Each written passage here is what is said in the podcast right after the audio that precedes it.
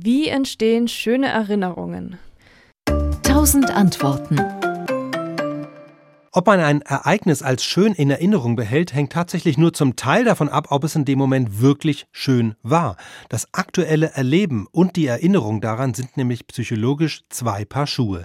Die Hirnforschung hat gezeigt, dass eine Erinnerung jedes Mal, wenn wir sie abrufen, neu bearbeitet und abgespeichert wird. Anders gesagt, woran wir uns erinnern, ist nicht das Ereignis, sondern die letzte Erinnerungsversion, die wir davon abgespeichert haben.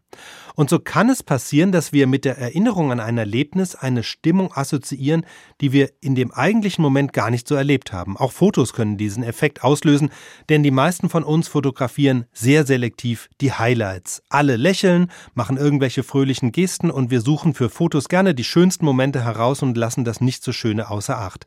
Das ist zumindest gutes Erinnerungsmanagement, denn so frischen wir die Erinnerung an die schönen Momente immer wieder auf, während die anderen im Gedächtnis verblassen. Ansonsten gibt es dafür, wie schön wir Ereignisse in Erinnerung behalten, zwei Gesetzmäßigkeiten, die auch der Psychologe Daniel Kahnemann in seinem Buch Schnelles Denken, Langsames Denken beschrieben hat.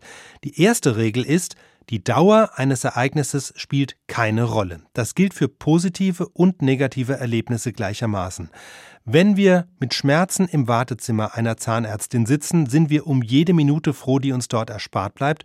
In der Rückschau aber spielt die Dauer keine Rolle mehr. Ob wir eine halbe Stunde oder drei Stunden gewartet haben, die Erinnerung wird trotzdem nicht immer schlechter. Umgekehrt, wenn man seinen Urlaub gerne am Strand verbringt, spielt es in der Erinnerung keine Rolle, ob man dort drei Tage oder zwei Wochen verbracht hat.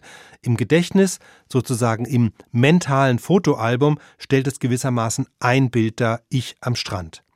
Die zweite Gesetzmäßigkeit ist, wie wir eine Situation oder eine Erfahrung rückblickend empfinden, wird im Wesentlichen von der Antwort auf zwei Fragen geprägt. Wie angenehm oder unangenehm war der emotional stärkste Moment und wie war das Ende? Das ist die sogenannte Höchststand-Ende-Regel oder Peak-End-Rule. Nehmen wir als Beispiel eine typische Wanderung. Sie führt durch eine mittelmäßig attraktive Landschaft, aber zwischendurch gibt es doch eins oder zwei echte Highlights, einen fantastischen Ausblick etwa oder ein Bad im Fluss. Diese Highlights machen zeitlich vielleicht nur einen Bruchteil der Wanderung aus, trotzdem sorgen sie dafür, dass diese Wanderung vielleicht schöner in Erinnerung bleibt als eine andere, die durch eine vielleicht insgesamt schönere Landschaft führt, bei der aber eben diese echten Highlights ausbleiben. Denn die Peaks, also die Höhepunkte des Erlebens, beeinflussen maßgeblich die Gesamterinnerung. Und der zweite Faktor ist das Ende. Ein Urlaub, bei dem die Stimmung anfangs mies war und dann immer besser wurde, wird rückblickend besser bewertet als einer, bei dem es genau andersherum war. Das Ende eines Ereignisses ist für die Bewertung der Erinnerung sogar noch wichtiger als die Peaks. Es gibt noch eine tröstliche Nachricht. Positive Höhepunkte bleiben meist länger in Erinnerung. Wenn mir im Urlaub jemand das Portemonnaie stiehlt, ist das ein ätzender Moment.